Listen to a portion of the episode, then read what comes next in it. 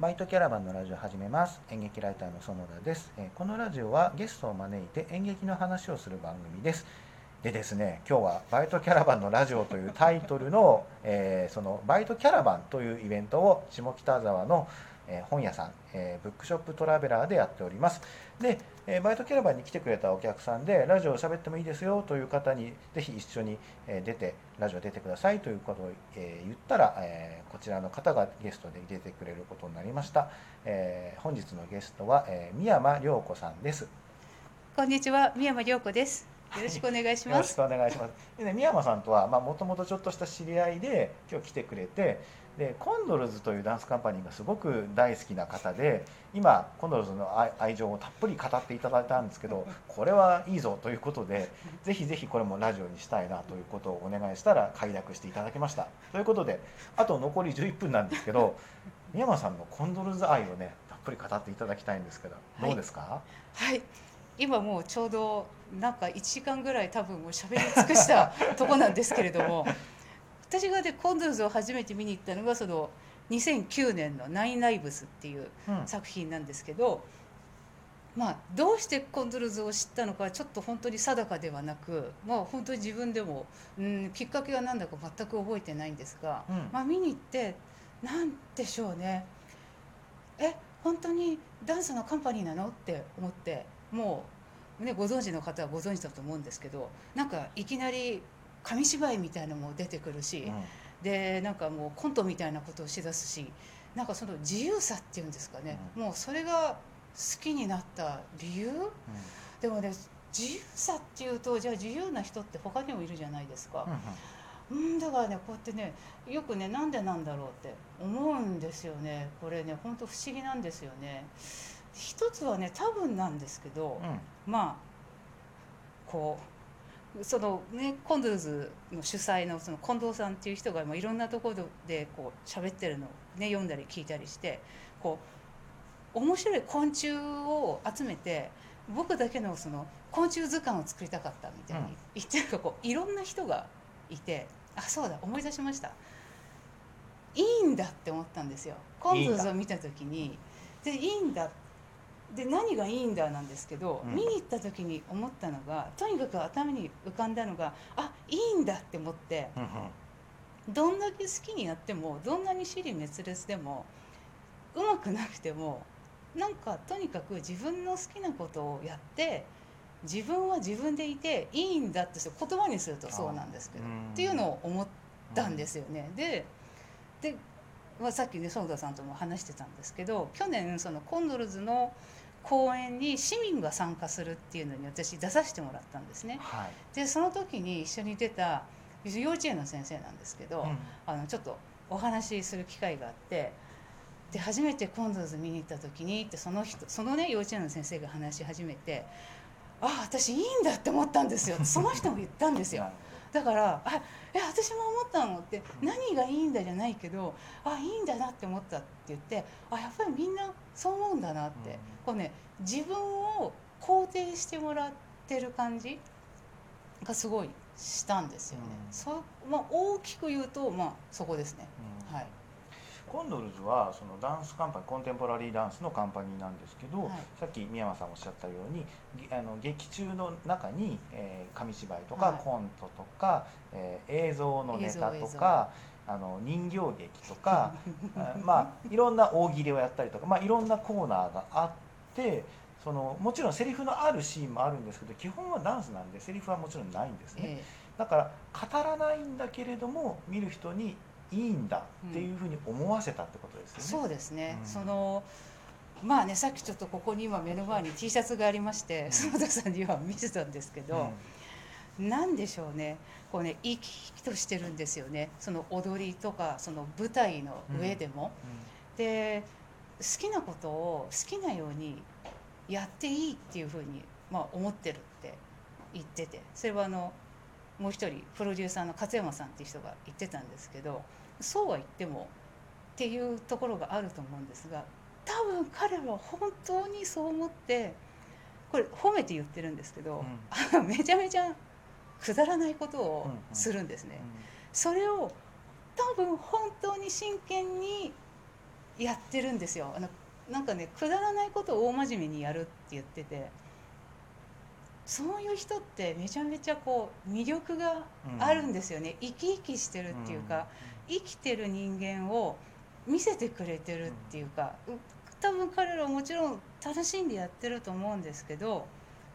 そういうふうにお手本を見せてくれてるような気がするの。なので別にそうだからダンスを踊ってる時にこれは希望に向かってるダンスですとかじゃないと思うんですけど勝手にこっちがそういうふうに感じちゃうんですよね。こう励まされてるっていうか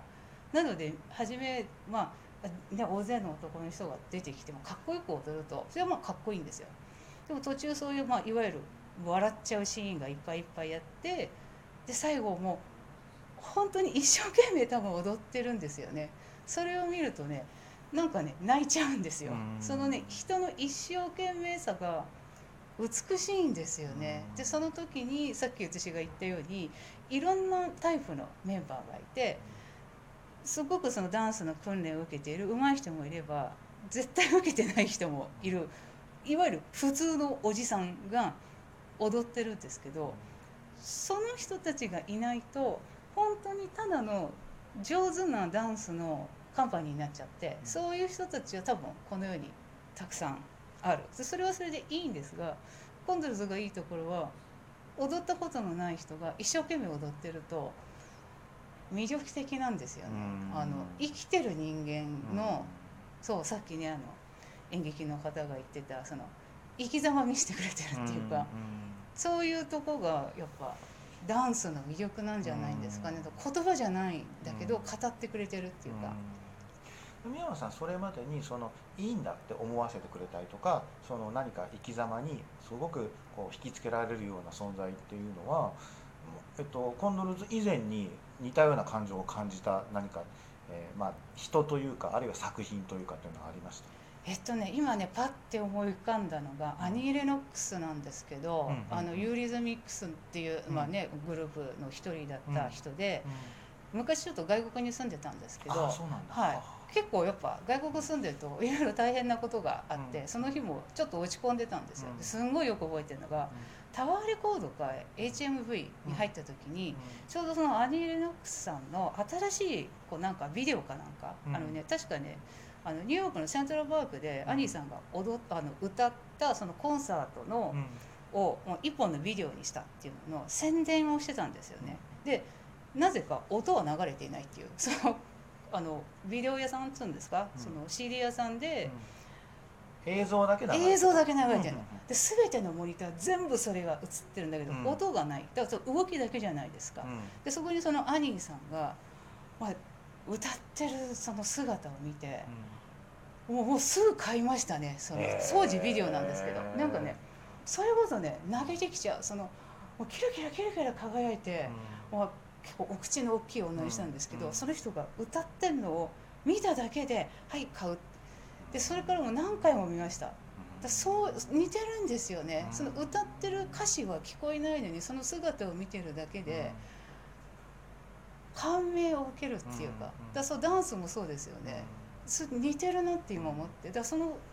アニーさんとコンドズはやっぱすごい今も好き。昔ね近藤さん僕、えーと、演劇ライターなので、うん、近藤良平さんにインタビューしたことは何度もあるんですけど、はい、近藤さんにあの雑談中に聞いた話で、あの世の中にはダンスがいっぱい溢れているんだと。で、うん、あの例えば、えー、柔道、うん、柔道の試合をボリュームを消しオフにして、うん、動きだけ見ているとあれものすごくダンスですよっていう話をしててそれそれは一つの例えね、うん、そんなふうに世の中にはダンスがすごく溢れて、ダンスにすごく溢れていてあの日常にたくさんあの見つけられるものなんですよっておっしゃってたんですけどもしかするとそのあのミュージシャンの、えー、ミュージックビデオっていうんですかねそれのミュージシャンですから音が音楽がメインじゃないですか、うん、それを外したものもダンスの世界に通ずるような表現力になっていたのかもしれないですね。そのミュージシャンの方は自分はダンスをしてるとは自覚はないでしょう、うん、で実際多分ダンスじゃないと思うんですけど、うん、やっぱりそのいろんなところにダンスのかけらみたいなものが世の中には、えー、見見つけ発見できるんじゃないかなっていうのを今ちょっと思い出しましたね。そうですね。なんかそのまあ、近藤さんっていう人はめちゃめちゃこう多分、まあ、器が私はめちゃめちゃ器が大きい人だって思ってるんですけど、うんそういうふうに動きっていう全ての動きを楽しむっていうかなのでこっち素人がこう、まあ、ううこう自分の解釈で動いたりすると「あそれ面白いねどうやってやったの?」って聞いてくるんですよ。それは多分気使ってるっていうより本当にあ面白い動きがあった僕も知りたいっていうそういう好奇心でダンスのそういう訓練を受けてない人が動くのを面白いって思う思ってくれるっていうか、うん。その辺でこっちも乗せられて多分うん。踊っちゃったりするんでしょうね。だからね深山さんやっぱりすごくそのコンドルズに受けてる影響っていうのは大きいのではい。で去年その一緒に、えーまあ、オープニングアクトっていう形で、あの舞台上で共演もされたということで舞台上で共演というか、まあ、コンドルズのオープニングアクトを務めたということか、だからだからまだまだコンドルズへの道は続きそうですよね。そうですね。長そうですね、う んねすごい楽しみです。はい、なんかあれですかねやっぱりコンドルズの愛情を一言で語るんだったらどういう感じなんですか？私はねもうね本当に何なんでしょうね。あすごく年代が近いんですよコンドルズのメンバーって。で私あのそうおこがましいんですけどめちゃめちゃかっこいい先輩っていうふうには思ってるんですね。でも近藤さんに対してはよく周りの人がボスって呼んでてあ近藤ボスって、うんうん。で私はもちろんメンバーじゃないけど、うん。いつも心の中で「ボスついていきます」って。私今まであんまり誰かについていきたいって思ったことないんですけど、すごい思っちゃう。してやっぱ周りの人も心の中でそう思ってるって。そっかそっか。すいません。なんかもうあっという間に時間来ちゃったんで、ね。ちょっと強引にあの終わらせてしまいますけれども、えーそんなお話を聞かせてくれた宮山涼子さんでした。ありがとうございました